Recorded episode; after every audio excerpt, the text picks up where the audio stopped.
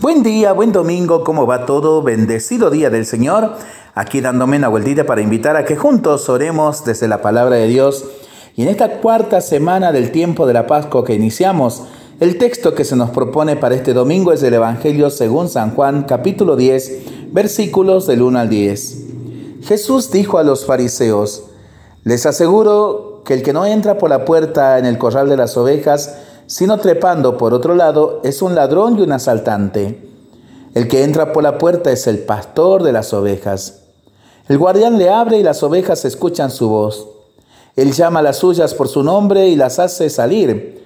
Cuando ha sacado todas las suyas, va delante de ellas y las ovejas lo siguen porque conocen su voz. Nunca seguirán a un extraño, sino que huirán de él porque no conocen su voz. Jesús les hizo esta comparación, pero ellos no comprendieron lo que les quería decir. Entonces Jesús prosiguió, les aseguro que yo soy la puerta de las ovejas. Todos aquellos que han venido antes que mí son ladrones y asaltantes, pero las ovejas no los han escuchado. Yo soy la puerta, el que entra por mí se salvará, podrá entrar y salir y encontrará su alimento. El ladrón no viene sino para robar, matar y destruir. Pero yo he venido para que las ovejas tengan vida y la tengan en abundancia. Palabra del Señor. Gloria a ti, Señor Jesús. Jesús señala la diferencia entre el buen pastor y el contratado, entre el buen líder que está al servicio de la comunidad, del grupo, y el que solo busca su propio beneficio. El contexto en el que Jesús pronuncia estas palabras es polémico. En la fiesta de la dedicación del templo está contraponiendo la puerta de entrada al templo, es decir, el acceso y la comunión con Dios, con Él mismo, que es la puerta de las ovejas, único medio de acceder y entrar en comunión con Dios. Y a la vez se presenta como el buen pastor, cuyo signo distintivo es que da la vida por las ovejas creando una unidad y comunión con ellas como la que él mismo tiene con el Padre que le ha enviado. Los demás pastores no son así y ya no valen para el nuevo culto y la nueva relación con Dios que Él nos trae. Los cristianos deseamos que los pastores que están al frente de la iglesia sean auténticos testigos del Evangelio, empeñados en servir, en crear comunión, que para nada se confunde con uniformar, que escuchen mucho los sufrimientos y esperanza del pueblo de Dios, que acompañen y caminen delante abriendo camino, que se manchen con el barro y las zarzas entre las que andan casi siempre las ovejas, que cuenten realmente con los laicos, no como simples ayudantes que están por debajo, sino sinodalmente, caminando todos juntos sin sentirse dueños del rebaño. El buen pastor es exclusivamente Jesús y nadie puede pretender asumir o atribuirse su representación, su autoridad o cualquier otro aspecto. Jesús mismo dijo, entre ustedes todos hermanos, a nadie llamen Señor, ni Maestro, ni Doctor, ni Padre, porque todo eso le corresponde a Dios. El que quiera ser primero, que sea servidor. Todos necesitamos aprender mucho del buen pastor padres, sindicalistas, políticos, empresarios, educadores, agentes de pastoral, pero no para tener éxito o sumar votos o clientes, sino para servir. Por ejemplo, primero conoce a los suyos. Eso significa dedicar tiempo, estar cerca, prestar atención, poner interés huyendo de rutinas, expresar afecto, cambiar lo que sea necesario para una mejor y mayor comunión.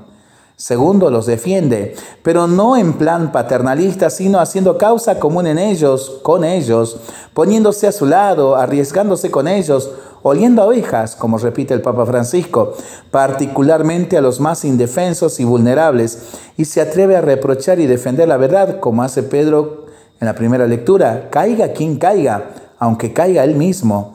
Camina con ellos y con ellos pasa frío y calor, amenazas e incomodidades, cansancio y escasez. 3. Da la vida por todos, es decir, no se deja comprar por nadie ni está especialmente pendiente de quienes mejor le pueden corresponder, obedecer, pagar sus servicios. Dar la vida son palabras mayores, se refiere no solo a la cruz, sino también a la vida que hay en Él, a la vida del Espíritu, a su experiencia profunda de Dios, a las fuentes donde Él bebe y que le ayudan a ser feliz y a vivir de un determinado modo.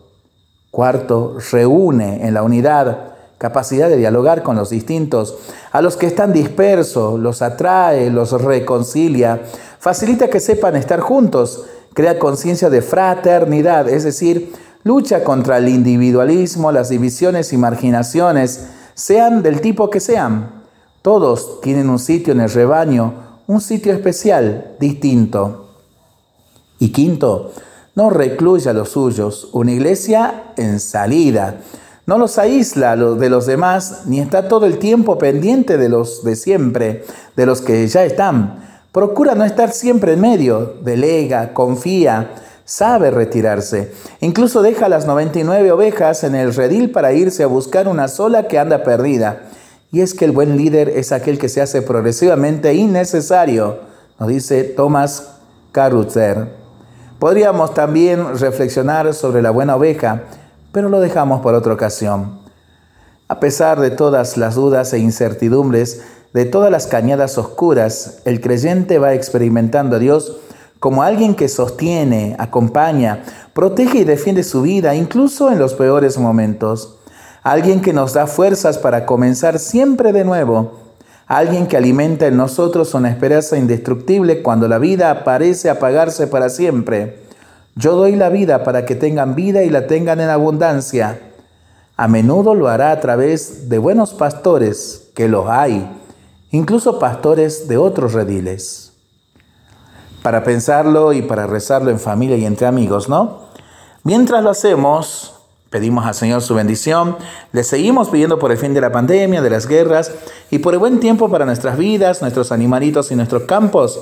Y nosotros responsablemente nos cuidamos y nos comprometemos a ser verdaderos instrumentos de paz. Que el Señor nos bendiga en el nombre del Padre, del Hijo y del Espíritu Santo. Amén. Que tengamos todos un muy buen domingo en familia y juntos nos unimos en oración con toda la iglesia por las vocaciones, a la familia, a la vida de laicos comprometidos, misionera, religiosa, sacerdotal. Nos unimos en oración y en la Eucaristía